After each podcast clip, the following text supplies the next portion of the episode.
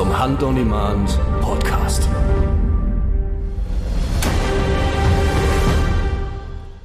So, Freunde, es ist wieder soweit. Eine neue Folge vom Hand on Demand Podcast. Rufen, mein einziger Freund. Wie geht es dir? Tim, mein allerbester Freund. Wie geht's dir? Mir geht's gut. dir geht's gut. Ich wollte gerade sagen, man beantwortet Fragen ja nicht mit einer Gegenfrage. Ähm, mir geht es aber auch gut. Wir haben Mai, man kann wieder ins Revier. Die Böcke laufen überall rum. Und äh, ja, es ist wieder Jagdzeit. Es ist auch jetzt die schönste Zeit für Allergiker. Pollenallergie, gib ihm richtig. Ich hoffe, du bist verschont, aber ich glaube, Jens ist so ein bisschen Kandidat dafür, oder? Ja, Jens leidet dann doch teilweise sehr, aber bei ihm sind es eher so die Gräser, die schlimm sind. Die äh, Pollen von den Bäumen, die sind gar nicht so kritisch für ihn, aber die Gräser, die, die mag er gar nicht. Also bei ihm wird so im, im, ja, so im Juni, Juli ist das am schlimmsten, ne, mit den Gräsern. Ja. Ja, ich bin eigentlich auch Allergiker, so von Frühblüher bis Gräser, aber bisher bin ich irgendwie verschont. Also ich habe da was gegen gemacht und jetzt scheine ich geheilt zu sein. Vielleicht ist das mal was für die nächsten Folgen. So eine Top 3 was hilft gegen Pollenallergie eigentlich so richtig?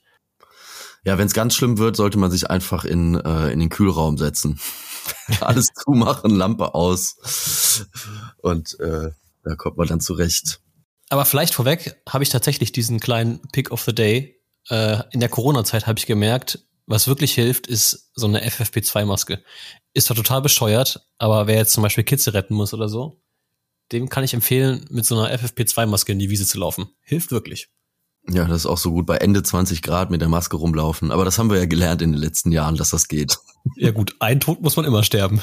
Ja, ich habe äh, gestern noch gelesen, das war in der Bild-Zeitung, also kann natürlich totaler Quatsch sein, aber da stand dann drin, ähm, der Lauterbach ähm, weiß nicht, ob das mit den Masken irgendwas gebracht hat die letzten drei Jahre. Also er ist sich nicht sicher. das ist halt auch genial, oder? Ja, genial. Auf jeden Fall Kidsrettung können wir auch noch gern zum Thema machen heute. Ich habe nämlich jetzt auf Instagram gesehen, also wirklich herzallerliebst, ich habe gelacht, ist vielleicht so ein kleines Gossip-Thema. Jemand schrieb halt, heute Morgen wird gemäht und hier, ja, das erste Kids, zweite Kids, dritte Kids, vierte Kids. Und irgendwie die Fotos aber von diesen Kissen, das war irgendwie immer das Gleiche. Halt nur aus einem anderen Winkel, bisschen näher dran, bisschen weiter weg.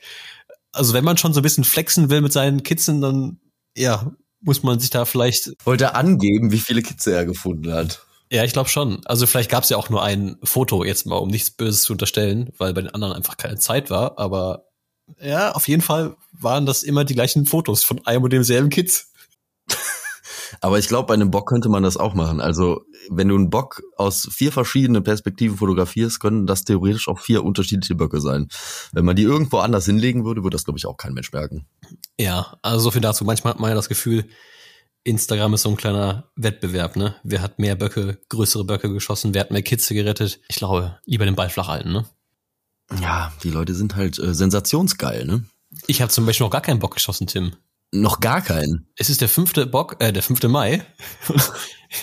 ich habe in Deutschland noch kein einziges Stück Schalenwild erlegt. Na okay, das ist aber schon peinlich als HOD-Publisher. Ja, und als äh, eingefleischter Förster, wie du ja immer gerne zu mir sagst.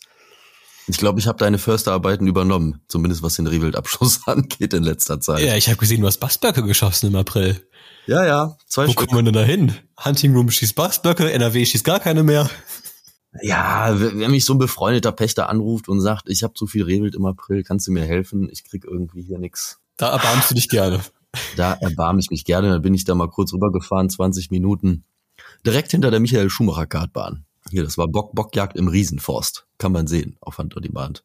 Äh, da kamen da schön zwei äh, Einhörner, zwei schwache Einhorn, Bastbock, Jährlinge und äh, die konnte ich dann zusammen auch erlegen. Hat er sich sehr gefreut, hat er mir auch abgekocht. Äh, der Bast ist leider abgegangen, hat der Präparator irgendwie nicht richtig zugehört und jetzt mache ich mir die zwei schön auf ein Brett, weil eine Bockdublette habe ich auch noch nicht erlegt. Weidmanns Haltem. Hühnemeier, Bestermeier nennt man dich auch so gerne in anderen Kreisen. Du hast da wirklich mhm. dich selbstlos aufgeopfert, um ihn den deutschen Wald zu retten. Hätte jetzt auch Gerold gesagt. nee, man muss sich ja schon so um so ein paar Sachen kümmern ab und zu. Ähm, ja, Bockjagd. Also du hast ja gerade schon gesagt, du hast nichts bekommen bis jetzt. Ähm, ich war bei uns im Revier jetzt tatsächlich auch warte, zweimal. Ich glaube, ich war nur zweimal draußen und ich habe immer Böcke gesehen. Und auch immer gute Böcke gesehen, aber die waren alle zu jung. Immer. Also Ja. top veranlagt, stark, toll, aber leider immer nur so. Einer war zwei, einer war vier. Und gestern habe ich einen gesehen, ah, der kam so auf irgendwie so 70, 80 Meter vor mir raus und ich denk so, yo, top, Gabler, der müsste passen. So, guck mir den an und denk mir so, hm, Körper, Jährling. Guck ich so, aber ich denk so, na, aber der hat richtig, was heißt, also für, für einen Jährling würde ich jetzt mal sagen, gute Rosen gehabt. Also das war so ein typischer Bock, der könnte zwei sein. Also entweder ein schwacher Zweijähriger oder ein ganz starker Einjähriger. Rufen, wie hättest du dich entschieden? Ja, also allein aus Wahrscheinlichkeitsrechnung ist es tendenziell eher der Jährling, aber ich finde, ja, du machst ja, du machst es dir selber schwer, ne? Du machst dann eine Wissenschaft raus, wie alt ist der Bock, Mhm. hin und her. Haben wir ja letzte Folge mit Gerold intensiv drüber gesprochen. Auf meinen Kalamitätsflächen mache ich es mir eigentlich ziemlich einfach. Jetzt da äh, im Frühjahr erlege ich einfach jeden Bock. Ähm, aber selbst das hilft nicht, dass ich äh, hier immer noch mit leeren Händen dastehe. Also Manchmal weiß man da auch nicht weiter. Ja, also wir haben auf jeden Fall aber schon mal gesehen, unsere Publisher waren sehr aktiv. Gerold hat äh, gerade heute Morgen einen wirklich ähm, kapitalen, sehr, sehr alten abnormen geschossen. Ähm, Dreispross war auch irgendwo dabei, da war auch ein richtig abnormer Bock. Hat er, äh, hat er gestern geschickt. Also es er hat aber auch einen Spießer geschossen, glaube ich, einen Dammspießer. ein Dammspießer. Ich habe ich, meine ich, in seiner Story gesehen. Also ist aber auch schwer, gerade die ganzen Stories noch so zu verfolgen. Ich bin auch so ein bisschen in diesem Afrika-Vibe und komme noch nicht so richtig hinterher. Overload. Dann, also ich würde sagen, momentan wird ja überall über Bockjagd gesprochen. Man sieht überall Böcke auf Instagram und so weiter und so fort. Ähm, gehen wir mal zurück nach Namibia. Oder rufen, was meinst du?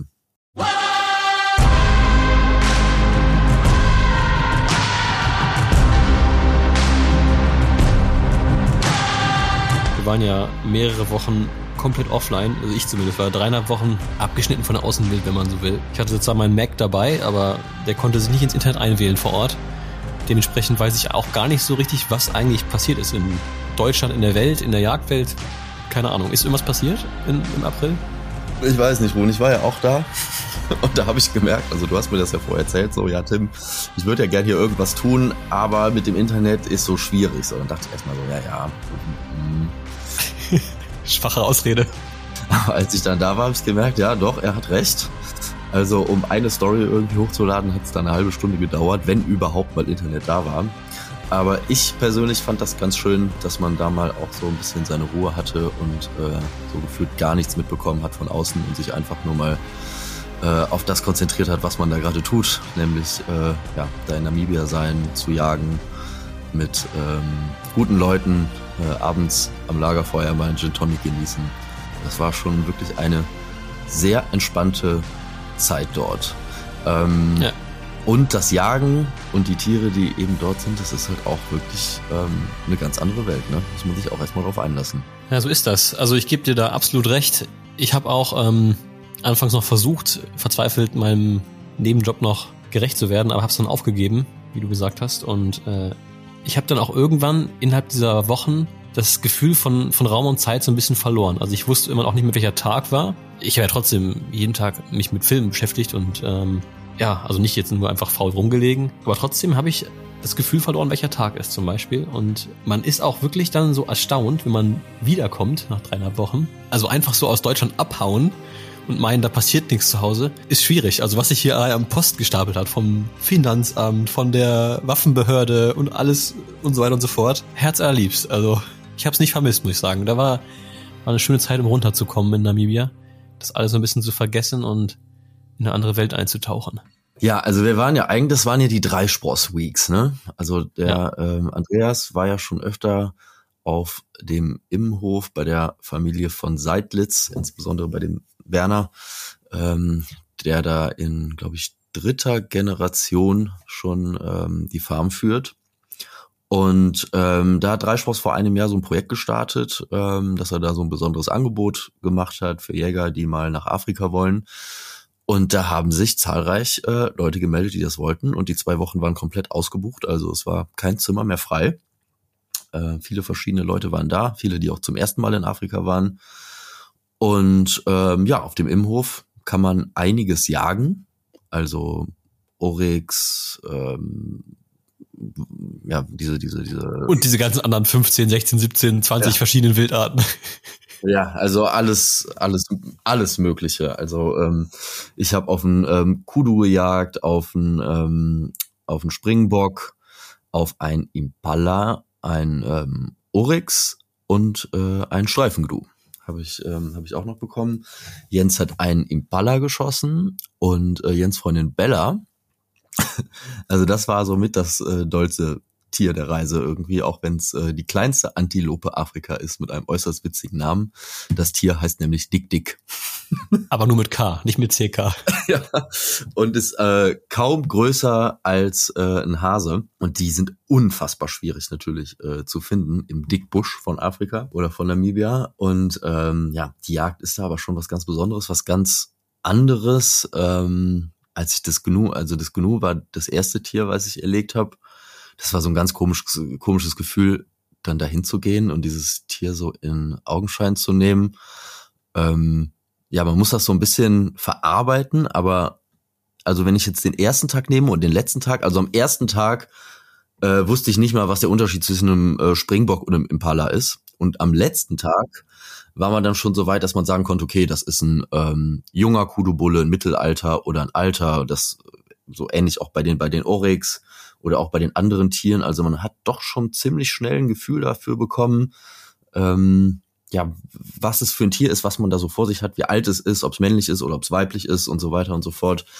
Ähm, und dann fängt es dann, glaube ich, an, auch richtig interessant zu werden, wenn man das eben weiß. Ne? Also wenn man da einfach nur rum äh, pirscht und dann sagt der Jagdführer bei irgendeinem Stück, ja, schieß das mal, das ist richtig. Klar, am Anfang muss man darauf vertrauen, aber wenn man dann selber irgendwann ein Gefühl dafür hat, was was ist, ähm, dann wird's wirklich ähm, interessant und, und macht dann auch deutlich mehr Freude, wenn man wirklich auch weiß, was man da vor sich hat. Ja, finde ich ähm, sehr treffend formuliert. Das ging mir im Oktober, als ich das erste Mal in Afrika war, in Südafrika, ging mir das genauso. Du bist halt am Anfang so richtig, ähm, ich sag mal, geflasht von dieser Vielfalt an verschiedenen Tieren, dass du die erstmal kennenlernen musst, erstmal auch wissen musst, wie heißt das Tier eigentlich und dann halt so direkt auf Teufel komm raus losjagen ja, weiß ich nicht. Deswegen habe ich auch damals in Afrika, in Südafrika gar nichts erlegt und jetzt ähm, erst im, im April jetzt auf dem Immenhof angefangen zu jagen. Habe ein Steinböckchen erlegt und selbst da, finde ich, kommt man irgendwann ganz schön durcheinander. Also wenn du mal halt so rumfährst und dann springt da so ein Steinböckchen ab, dann heißt das plötzlich Springböckchen oder du nennst den Springbock das, äh, den, weiß ich nicht, äh, halt irgendwie anders. Ne? Man, man durchmischt das auch so ein bisschen dann. Ist aber trotzdem sehr schön, weil allein durch diese Vielfalt gibt's halt immer irgendwas Interessantes zu sehen. es macht einfach unfassbar viel Spaß, da rumzufahren, diese Landschaft zu genießen, die Weite vor allem. Oder noch viel besser abends auf dem äh, Sundowner, wenn du auf so einem kleinen Berg stehst und in diese unendlichen Ebenen schaust, über denen dann diese tiefrote Sonne untergeht, was sowieso einfach das Geilste überhaupt ist, ne? Diese Sonnenuntergänge. Jedes Mal anders, jedes Mal unfassbar geil, geht voll ins Herz. Er hat mich so zumindest mit am meisten abgeholt. Absolut. Also das Licht und irgendwie das Klima in Afrika ist wirklich anders. Also es ist völlig anders. Aber was mich am meisten gekriegt hat, war tatsächlich die Luft, die dort ist. Also die, die, die Luft ist eine komplett andere als in Deutschland. Die ist irgendwie so sehr voluminös, eher so ein bisschen so wie, so ein bisschen so wie gepudert irgendwie und man atmet irgendwie anders. Und ich habe irgendwie das Gefühl, die, die Luft hat da irgendwie einen anderen Sauerstoffgehalt oder so, weil sobald man diesen Fuß auf diesen Kontinent setzt, ähm, chillt es einen irgendwie total. Also man kommt so total runter, alles ist so ein bisschen langsamer und entspannter. Und ähm, ich weiß nicht, ob das irgendwelche bestimmten Pflanzen waren, die jetzt da zu der Zeit geblüht haben, aber es hat auch da in der Natur immer so unfassbar toll ge ge gerochen. Also es war ein ganz anderer Geruch, als den man so kennt hier aus, aus, aus Deutschland oder hier aus dem Wald. Das ist was völlig anderes. Und, und das fand ich ganz toll. Also ich fand, man, man konnte da richtig schön äh, durchatmen. Und zu den Sonnenuntergängen, was ich da halt auch wirklich krass fand, ist, wie schnell die Sonne da untergeht. Ne? Also die dreht ja. sich da ja einfach ein bisschen schneller als bei uns. Und du guckst wirklich, du siehst die Sonne, denkst, okay, das dauert jetzt noch eine halbe Stunde und in fünf Minuten ist sie weg. Ja, sie fällt halt wirklich so senkrecht, weil es ja so nah am Äquator ist, einfach so runter sozusagen vom Himmel und ist dann auch einfach weg. Ne? Und dann wird's ganz schnell dunkel. Ich fand das aber auch angenehm, weil gerade morgens, du hast dir gar keinen Stress ums Kameralicht gemacht. Es war dunkel und dann war es einfach sofort hell. Und es gab nicht diese ewig lange, dämmerige Phase, wo du so am Rumeiern bist, ah, scheiße, das Licht ist jetzt so richtig blöd. Und das war gar kein Stress irgendwie. Ja, also zusammenfassend kann man sagen, ähm, Jens und ich haben uns ja auch immer so ein bisschen gesträubt vor dieser Afrika-Sache, weil ja auch immer alle gesagt haben, ja, wenn du da einmal warst, dann willst du da jedes Jahr hin und so. Und ich meine, Anreise ist natürlich schon, ähm, ja, ist jetzt nicht brutal, aber so klar, zehn Stunden fliegen, dann fährst du dann nochmal vier Stunden, bis du auf der Farm bist. Äh, bist natürlich ja schon den ganzen Tag gefühlt unterwegs. Von Frankfurt geht's ja dann meistens los.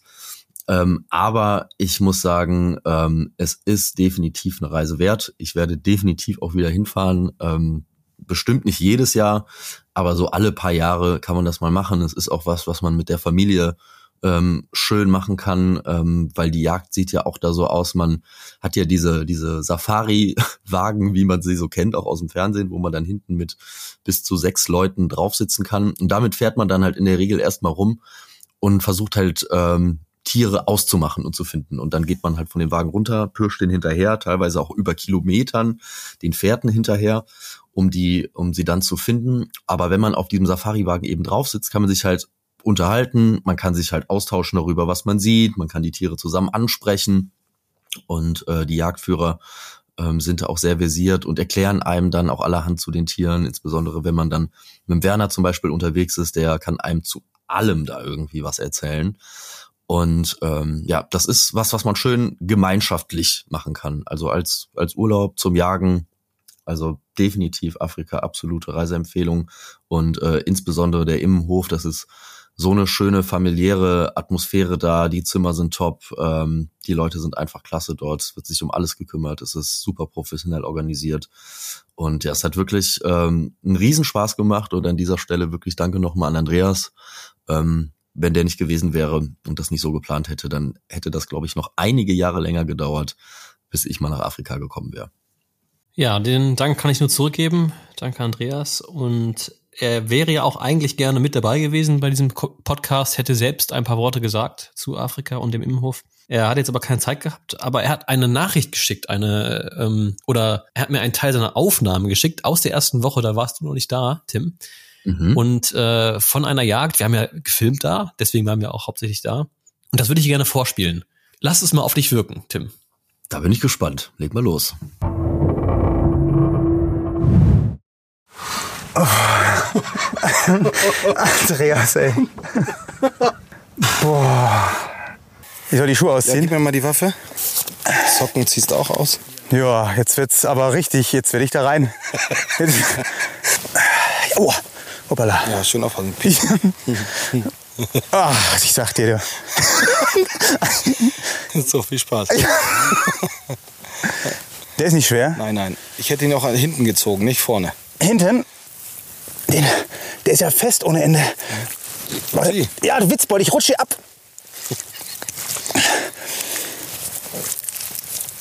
Weil er, weil er glitschig ist, ne? Ja, weil er, und weil er schwer ist. Musst du da vorne rein. Da kannst du ihn aber gut greifen. Und ziehst ihn raus. Genau. Hopp. Oh, Workout. Boah, der riecht aber auch. Mhm. Wie weit noch? Noch ein Stück bis aufs Glatte. Ja. Prima. Wir machen den gleich sauber. Ja. Und dann gehen wir gleich zum Wasser hinten und dann kannst du dich ja, mal sauber machen, ja? Ja. Lernen durch Schmerz, ne? Ja. Und jetzt mal gucken, dass wir das alles wieder abkriegen. Das kriegen wir ab. Das kriegen wir ab. Das ist schöne afrikanische Schlammpackung. Ja, die habe ich, cool. die habe ich in vollen Zügen genossen. ja, Tim. Es wurde ein Jagdfilm gedreht, kaum zu glauben, aber. Also wenn man nicht weiß, dass es sich hier jetzt um einen Jagdfilm handelt, und ich glaube, er hat einen Warzenkeiler geschossen, ne? Ja. Dann hört sich das äh, ja sehr äh, um, also weiß ich nicht. ja, fairerweise, ich habe es auch ein bisschen jetzt gekürzt. Ähm, da waren noch ein paar Dinge drin, die hätten noch ein bisschen mehr Kontext gegeben. Aber ähm, ja, also die beiden waren sowieso ein witziges Team. Der, der André war ein sehr aufgeweckter, lebhafter Mensch, äh, sehr lustig auch. Und wie auch immer, jedenfalls, ich freue mich darauf, das zu sehen. Und äh, das war schon mal so ein kleiner Afrika-Einblick. ja, das war auf jeden Fall lustig anzuhören. Äh, definitiv. Ja, so ja. war das in Afrika. Ich habe übrigens noch was gelernt in Afrika. Und zwar Ähm, du wirst dich ja sicherlich daran erinnern, wir haben ja ähm, die letzten zwei Jahre zu Weihnachten jeweils Jurassic Jelena ähm, veröffentlicht auf Hand on Demand, die Hirschprumpf in Serbien. Ja, was hat die Hirschprumpf in Serbien mit Afrika zu tun? Das dachte ich mir auch lange Zeit, bis mir da plötzlich ein Geistesblitz kam. Und zwar haben wir ja in den äh, Jurassic Jelena Film diese Dinosauriergeräusche eingebaut. Und das würde ich dir auch einfach nochmal vorspielen, dass du so ein bisschen weißt, worum es geht. Ähm, und zwar dieses Geräusch hier. Mhm. Könnte auch ein Leopard sein. Ja, nochmal. Mhm. So, wir wissen ja alle, die Dinosaurier gab es zwar, aber es gibt natürlich keine echten Tonaufnahmen der Dinos. Ähm, ich weiß aber jetzt, wo dieses Geräusch herkommt. Und zwar, mhm. ja, was glaubst du? Du meinst Leopard? Das ist es nicht. Es ist kein Raubtier. Kein Raubtier. Ähm, kein Raubtier. Ein schnarchender Büffel. auch nicht verkehrt. Kommt dem Ganzen schon nahe. Es ist tatsächlich ein Elefant. Ich bin mir auch nicht sicher, ob es die Flatulenz eines Elefanten ist oder ein, ein Bäuerchen. Eins von beiden. ich war nämlich auf Safari in Mount Etchu und wir waren dort sehr nah an Elefanten dran und einer der Elefanten, ja, original dieses Geräusch gab er von sich und dann dachte ich, aha, hier kommt unser Dinosauriergeräusch her. Dann haben wir einen Elefanten nach Serbien gebracht. Das ist natürlich auch mal eine coole Sache. Ja, also wer jetzt nochmal Jurassic Jelena schaut und dieses Geräusch hört, der denkt dann wahrscheinlich demnächst an Elefanten anstatt an Hirsche. Ach, ich könnte noch eine Story erzählen und zwar ist ja für viele, ähm, die überlegen, nach Afrika zu fahren, so ein bisschen das Problem, ah, ja, da gibt's aber Tiere, die sind gefährlich. Und ich meine jetzt nicht nur äh, Hippos, äh, Löwen, Leoparden oder was auch immer, sondern insbesondere die kleinen Tiere, die sich auf dem Boden tummeln, machen den meisten Leuten, äh, unter anderem mir auch, große Angst oder Sorge. Äh, also Schlangen und Spinnen und oh, Skorpione auch noch, ja. Obwohl vor denen, also die sind langsam und nicht schnell, da muss man ja schon ganz blöd irgendwie drauf treten. Naja, in jedem Fall, ich hatte auch eine höllische Angst äh, vor Schlangen vorher, obwohl dann immer alle gesagt haben, äh, ja, nee, also äh, eine Schlange, die wirst du wahrscheinlich gar keine sehen. Äh, die sind schon lange weg, bevor man da irgendwie in die Nähe kommt. Und unter anderem neben äh, der, der Puffotter zum Beispiel, die ja auch äh, äußerst fiese Verletzungen hervorrufen kann, gibt es ja die berühmte Black Mamba in Afrika. Und deren Biss kann durchaus tödlich sein, äh, wenn man nicht ähm, ja, super schnell da Versorgung und äh, Gegengift bekommt. Und eben auch zu dieser Black Mamba wurde mir gesagt, du wirst wahrscheinlich keine sehen. Also es gab auch noch nie einen Vorfall und so weiter und so fort. Also wo jemand dann wirklich irgendwie verletzt wurde oder so. Und dann fuhren wir äh, mit unserem Safari-Jeep da in so einer Straße lang oder auf so einer, auf so einer, ja, auf so einem Weg da durch das Jagdrevier und rechts davon war so ein kleiner Zaun. Und wir waren so ganz entspannt am Fahren, am Fahren, am Fahren und auf einmal springt so direkt vor uns so eine Black Mamba nach oben, also so bestimmt zwei, drei Meter irgendwie hoch gegen den Zaun. Die war sich da in der Morgensonne gerade so ein bisschen am Aufwärmen und äh, war irgendwie, hatte gepennt, hatte uns nicht mitbekommen, hatte sich dann tierisch erschrocken und flog dann gegen diesen Zaun. Wir fuhren dann natürlich noch, weil wir, in voller Fahrt waren, noch ein bisschen weiter. Ich hatte den Schock meines Lebens. Die Freundin von meinem Bruder war auch völlig fertig. Jens ist total cool geblieben. Und dann fuhr dieser Jäger mit dem, mit dem Wagen wieder zurück und man sah so die Schlange, wie sie sich durch das Gras irgendwie da schlängelte und er nur so shoot, shoot, shoot, shoot. Ne? Und ich war so perplex, dass ich da mit der Waffe überhaupt nicht mehr zurechtgekommen bin. Und am Ende war die Schlange weg und es war wirklich ein riesiges Vieh, sage ich jetzt mal in dem Zusammenhang. Ähm, die war, also so zweieinhalb, drei Meter war die lang. Und äh, ja, wenn man dann so eines der giftigsten Tiere Afrikas äh, dann mal so hautnah erlebt hat, so, da wird einem im ersten Moment schon anders. Im zweiten Moment allerdings hat mir genau diese Situation so ein bisschen die Angst ähm, vor diesen Tieren genommen, weil man hat wirklich gemerkt, diese Schlange wollte einfach nur weg. Also die hat gar keine Intention gehabt, da jemanden anzugreifen oder auf Konfrontation zu gehen. Ähm, ja, die wollte sich einfach nur aus dem Staub machen. Und ansonsten habe ich in Afrika auch nichts gesehen, was gefährlich war. Also keine Spinnen, keine anderen Schlangen. Uns hat auch sonst nichts angegriffen. Ähm, das war total entspannt. Also diese Tiere da, weiß ich jetzt nachweislich, die wollen einem nichts tun, die wollen einfach nur weg und sind es in der Regel auch schon, wenn man in die Nähe kommt. Gefährlich sind die äh, trotzdem, wenn du an Andreas Kieling denkst. Der wurde nämlich vor etwa vier Wochen von der Black Mamba gebissen und ist auch fast hops gegangen. Ja, aber wie so ein Profi vermeintlich mit äh, im Umgang mit Tieren, so deppert sein kann und das tut, was er gemacht hat, warum er dann nämlich von dieser Schlange gebissen worden ist, kannst du vielleicht mal kurz erzählen, Ruben. Äh, da muss man schon sagen, äh, also gut, dass er es überlebt hat, aber selber schuld definitiv. Ja, meines Wissens wollte er, glaube ich, ein Selfie mit der Schlange machen, hat vorher noch irgendwie Insektenspray draufgesprüht, dass die so ein bisschen mhm. gelähmt wird irgendwie. Ja, und wurde dann dabei halt äh, in den Finger gebissen. Ähm, ja, ich würde sagen, das wäre ein klassischer Fall für den Darwin Award gewesen. aber er hat es ja Gott sei Dank geschafft. Ich muss aber sagen, ich hatte selber auch eine Black Mamba-Begegnung. Ähm, auch zwei Skorpionenbegegnungen sogar. Und die Black Mamba-Begegnung war gar nicht so witzig, muss ich sagen. Also mh, ich war ja mit äh, Lina unterwegs und wir wollten auf so einen Felsen hochklettern. Und ähm, jeder weiß ja eigentlich, Schlangen haben Angst vor uns, auch Spinnen und treten die, die Flucht an. Es sei denn, sie werden in die Enge gedrängt. Und es war so, dass wir auf diesen Felsen klettern wollten. Und äh, da war so ein kleiner Vorsprung, also man hätte da so hochsteigen müssen. Und die Schlange lag genau vor dem Felsen im hohen Gras. Und wir sind da so nichts ahnt einfach drauf zugelaufen auf diesen Felsen, recht zügig auch. Und vielleicht so ein, zwei Schritte vor dem Felsen hat sich plötzlich diese Black Mamba aufgetürmt vor uns. Also sie war halt wirklich in die Ecke gedrängt. Und ja, Lina natürlich äh, schwer panisch sofort die Flucht, äh, Flucht angetreten. Ich habe äh, auch erstmal nicht gecheckt, was hier eigentlich gerade passiert. Und ja, dann war die Black Mamba auch plötzlich weg. Aber wenn man dann in so einer Situation drauftritt, dann wird es tatsächlich gefährlich. Aber ist nochmal gut gegangen. Wie hat der Jagdführer da reagiert in der Situation? Das war auch der Willy, den du ja auch kennst. Der war aber, ich sag mal so ja. 20 Meter rechts von uns. Und äh, ja, Willy und, und Jordan, die wollten irgendwie nicht zu uns kommen. Also die, die schienen auch irgendwie Angst. Die wollten euch dem, dem Schicksal überlassen. so ungefähr war das. Ich sage, Willy, hier, Schlange, äh, Black Mamba. Also, ja, ja, ja, ja. Naja, und. Ja, es war ja eigentlich eine ungewöhnliche Situation, weil normalerweise ist es ja immer so, der Jagdführer geht eben vor und wenn so eine Gefahr dort entsteht, ähm, löst der die in der Regel oder sagt, okay, geht mal irgendwie zurück. Aber in dem Fall seid ihr da offensichtlich irgendwie so ein bisschen ausgeschwärmt. Genau. Und äh, ja, dann muss man natürlich selber wissen, wie man dann reagiert. Ne? Aber weggehen ist, glaube ich, schon mal eine gute Option. Ja, also Werner sagt immer, man muss sich ruhig verhalten, ähm, eigentlich gar nichts machen, nicht laut sein, auch nicht nicht rumschreien. Aber ist halt leicht gesagt, ne? wenn du dann in der Situation förmlich reinstolperst in diese Schlange, die sich vor dir dann so auftürmt, ist schwierig, dann ruhig zu bleiben. Wie groß war die? Ja, das war auch so eine zwei, drei Meter lange Black Mamba.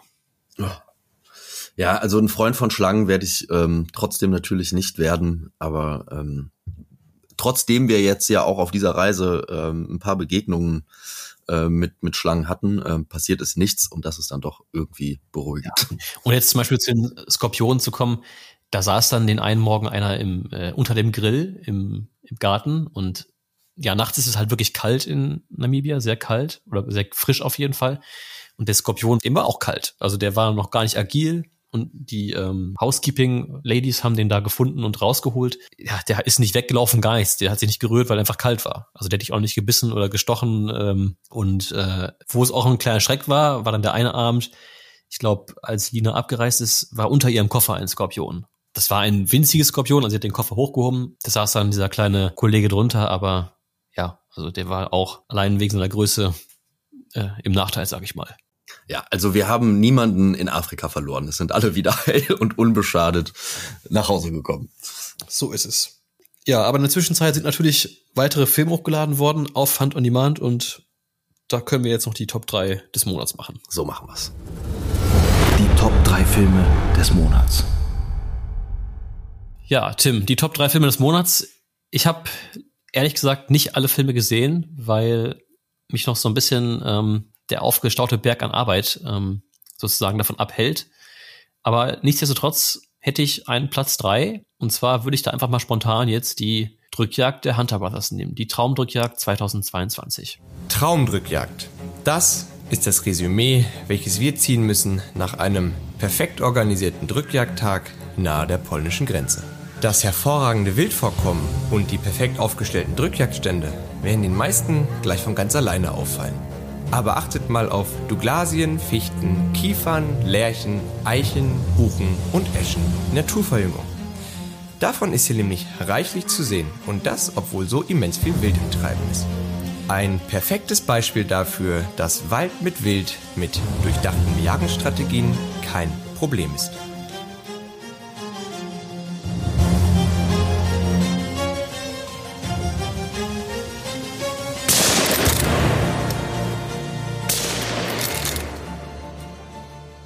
Oh ja, das war ein wilder Film. Ich glaube, ähm, auf Hand on Demand jetzt insgesamt von der letzten Drückjagdsaison ähm, in jedem Fall der Film, wo am allermeisten passiert und am meisten erlegt wird auch.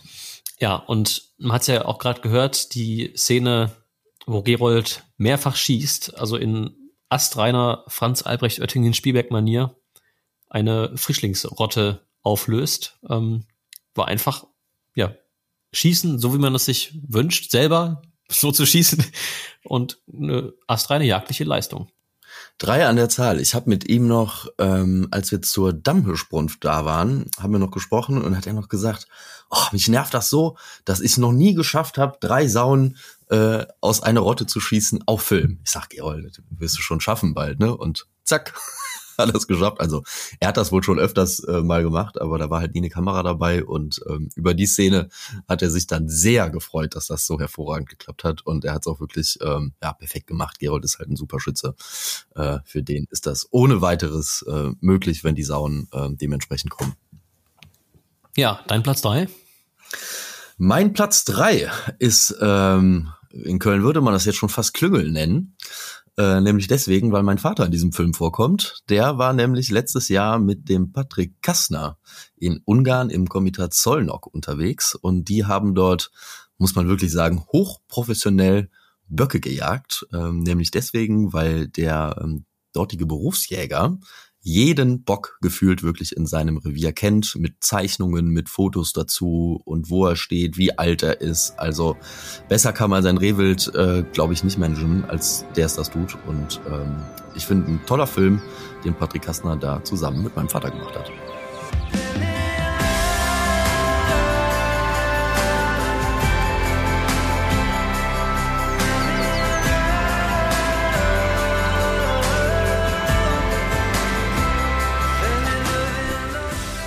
Ja, Tim, das ist ein Film, den habe ich leider noch nicht gesehen. Werde ich jetzt gleich nachholen. Ja, das ist eine gute Idee, dass du den mal guckst, Rufen. Du hast ja ein bisschen Nachholbedarf beim Thema Bockjagd. ja, so ist es leider.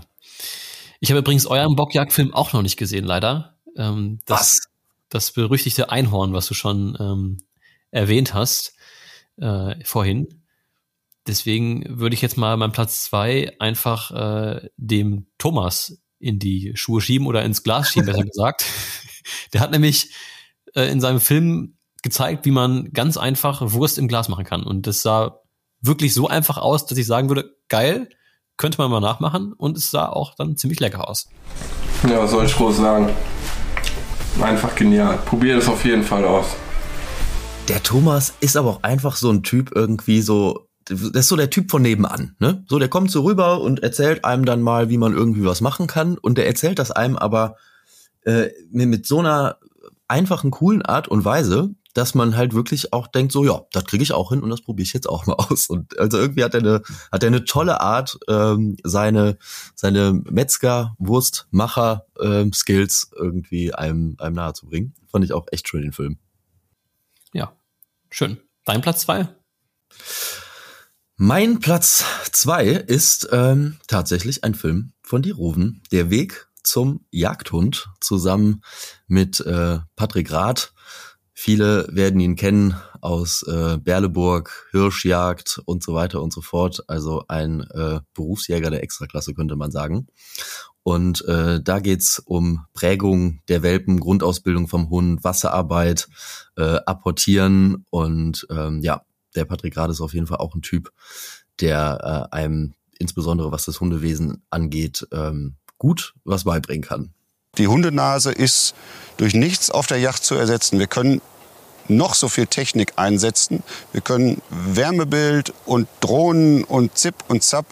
Wir werden Yacht tierschutzgerecht nie vernünftig ausüben können, wenn wir nicht den Hund noch letzten Endes mit dabei haben. Wenn das Wissen und das Können verloren geht, äh, Hunde im Yachtbetrieb einzusetzen, können wir eigentlich einpacken. Dann ist es vorbei. Ja, Tim, danke, dass du den Film ausgewählt hast. Ähm, ich glaube, äh, er ist auch tatsächlich noch mit einer tadellosen 5-0er-Bewertung unterwegs, was mich natürlich freut, weil Jagdhunde-Content einfach ähm, nie genug da sein kann, finde ich. Denn wie das Herr Patrick so treffend formuliert hat, äh, ohne unsere Hunde sind wir halt einfach nichts. Dann können wir einpacken. Und dementsprechend vielen Dank dafür. Absolut. Ruven, dein Platz eins Trommelwirbel. Hau raus. Ja, ich, ich tue mich noch so ein bisschen schwer, weil es sind ja wirklich einige Filme da, ähm, auch einige gute. Ja, komm, mach mal spontan. Ich sag die, die Hunter Sisters, mein Platz eins. Wir waren jetzt eigentlich mit Mom und sind fertig, sind jetzt zurück zum Auto und wollten nach Hause fahren. Und jetzt kam über so ein Birkenwäldchen direkt der Hirsch auf uns zu. Und der hat gepasst und dann haben wir schnell den Stock aufgestellt und ich habe ihn erlegt. Und jetzt ist er noch ein paar Meter gelaufen und wir sind jetzt hin. Das macht schon was mit einem, so ein großes Geschöpf in der Natur zu erlegen.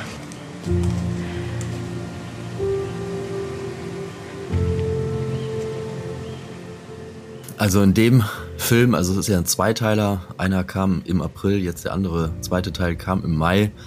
Also da waren die zwei wirklich äh, in einem Jagdrevier, was man sich so eigentlich gar nicht vorstellen kann. Also Sauen bei Tag, äh, Hirsche überall und ähm, ja, da haben sie auf jeden Fall tolle Aufnahmen gehabt. Äh, Weidmannsheil haben sie auch gehabt und ja, das ist auf jeden Fall ein sehenswerter Film. Kann man sich kaum vorstellen, dass sowas in freier Wildbahn in Deutschland ähm, möglich ist. Aber wie man sieht, es gibt es auch noch hier solche Wildbestände und trotzdem wächst der Wald. Ähm, ja, toller Film, interessanter Beitrag von den beiden. Ja gut, fairerweise muss man schon sagen, dass man von vorne bis hinten durch den Wald durchgucken konnte. So leer gefressen war der. aber es ist noch Wald da. ja, ähm, aber darum, darum möchte ich jetzt gar nicht diskutieren, aber du hast schon recht. Ähm, es ist wirklich kaum vorzustellen, dass es solche Verhältnisse auch in Deutschland gibt. Es gibt sie aber und ich denke, es gibt sie vor allem deswegen, weil sie gut unter Verschluss gehalten werden, glaube ich. Und ähm, deswegen hört man von solchen Ecken auch nicht viel. Ich kann mir vorstellen, dass eine der meistgestellten Fragen an die beiden ist, äh, wo war das? kann ich da auch hin? ja, kann, kann ich da auch hin. Ja, Tim. Ja. Dein Platz eins, bin ich mal ganz gespannt jetzt. Ja, mein Platz eins ist jetzt so ein bisschen obsolet, weil ähm, der bei dir auch schon vorkam und zwar äh, aufgrund wirklich des unfassbaren Anlaufs und der grandiosen Schießleistung auch in diesem Film wurde mein Platz eins äh, ja die äh, Drückjagd der Hunter Brothers. Ähm, das war wirklich ein Drückjagd-Video, was begeistert. Und ähm, deswegen kann ich da jetzt auch keinen anderen Film einfach mal wählen auf Platz eins, äh, nur weil der schon vorkam. War definitiv mein Platz eins im Monat April. Ja gut, ein Film weniger, den ich in den Podcast schneiden muss, aber ähm, Ich bin mal gespannt. Also zum Beispiel, was ich auch noch gucken muss, ist der neue Film der Young Wild Hunters. Das ist, glaube ich, der zweite Teil aus der ähm, aus der Filmserie, wo es äh, in die Berge Zentralasiens mhm. geht. Ja. Auf Marco Polo. Der erste Film war schon wirklich ausgesprochen gut. Der zweite hat auch meinem Vater gefallen. Der hat mir da auch Rückmeldung zu geben. Also muss schon was heißen. Und ähm, ja, also da waren wirklich diesen Monat ausgesprochen gute Filme dabei. Kann man nur so sagen. Das muss man so sagen, absolut. Also auch viele Filme wieder. Und jetzt äh, aktuell gerade natürlich kommen auch wieder einige Filme zur Bockjagd. Die Hunter Brothers haben wieder äh, einen Mai-Film zur Bockjagd gemacht, ein 1. Mai der Extraklasse. Äh, da wird auch einiges gejagt. Da führen die zwei sozusagen äh, Jungjäger auf, auf Böcke. Und äh, es gab auch noch den Film über es über das Outfluence Content Camp in Thüringen. Ähm, da ist eine spannende Hirschjagd drin. Also es gibt auf jeden Fall mehr als genug Filme zum Anschauen momentan. Ansonsten hast du noch irgendwelche Themen? Ist irgendwas passiert hier in Deutschland? Irgendwas, was wir wissen müssen? Was steht so an in Zukunft? Ähm, ja, rufen wir von Hand on Demand haben ja diesen Monat ein großes Event bei uns hier in der Eifel und zwar das Hoodwee 2023. Einige äh, erinnern sich äh, bestimmt an das letzte. Da haben wir den äh, Hand-on-Demand Eifel-Krimi gedreht, ist schon ein bisschen her, aber den kann man sich äh, auch immer wieder mal anschauen. Der ist auch auf Hand-on-Demand natürlich.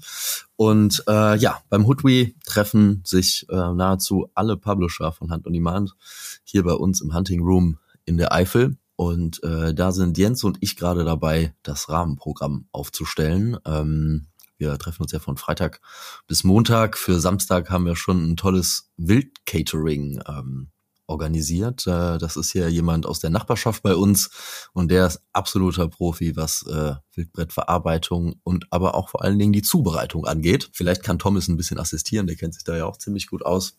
Und da werden wir Samstag versorgt und ähm, am Sonntag gibt's das große Hand-on-Demand-Angelturnier.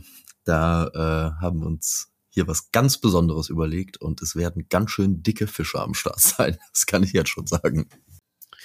Ja, ich wollte auf jeden Fall sagen, ähm, ich hoffe, es gibt was Gutes zu essen. Ich habe nämlich auch ziemlich Hunger. Ich werde mir gleich schön noch eine Wildbolo machen mit Rotwild und dann geht's auch schon leider ins arbeitsreiche Wochenende. Ich weiß nicht, wie es bei dir aussieht. Du könntest mir auf jeden Fall einen Teller rüberbringen von deiner Wildbolo. Ich habe nämlich auch Hunger. Ja, ich glaube, zwei Stunden, zweieinhalb Stunden trennen uns. Also zwei Stunden, ja. Ist doch entspannt. Muss dich beeilen, sonst ist alles weg. Nee, aber ich freue mich aufs, auf Sand on Demand Week. Wird äh, auch nochmal wieder Zeit, dass wir uns alle zusammen treffen. Ist natürlich immer schwierig. Ja, unbedingt. So, so viele Köpfe auch noch international äh, da an, an einen Tisch zu bekommen. Aber ähm, dieses Mal wird es ganz, ganz gut klappen. Die meisten haben Zeit und da werden wir wieder ein paar schöne Tage hier verbringen und äh, womöglich den Eifel-Krimi Teil 2 drehen. Ja, da bin ich auf jeden Fall gespannt. Und ansonsten, weiß ich nicht. Ich habe nichts Neues. Der April war ruhig irgendwie. Weißt du, Rufen, wenn wir weg sind, passiert nichts. Jetzt nochmal schön selbst loben zum Ende des Podcasts und vielleicht auch nochmal kurz erwähnen, dass man nicht alles immer für bare Münze nehmen darf, was wir erzählen. nee, es ist ja auch mal schön, wenn nichts passiert. Also man kann sich auch einfach mal zurücklehnen und ähm, jagen gehen, die Natur genießen und so weiter und so fort. Ja, dann würde ich sagen, sehen wir uns im Juni wieder. Ja, zum äh, nächsten Handoniman Podcast. Und vielleicht ist bis dahin was passiert. Also, bleibt man Zeit. Da sind noch Frauen in der Deckung. Treibt sie raus, treibt sie raus, treibt sie raus, raus, raus. Sind noch Frauen in der Deckung. Treibt sie raus, treibt sie raus, treibt sie raus. Bei Marcel!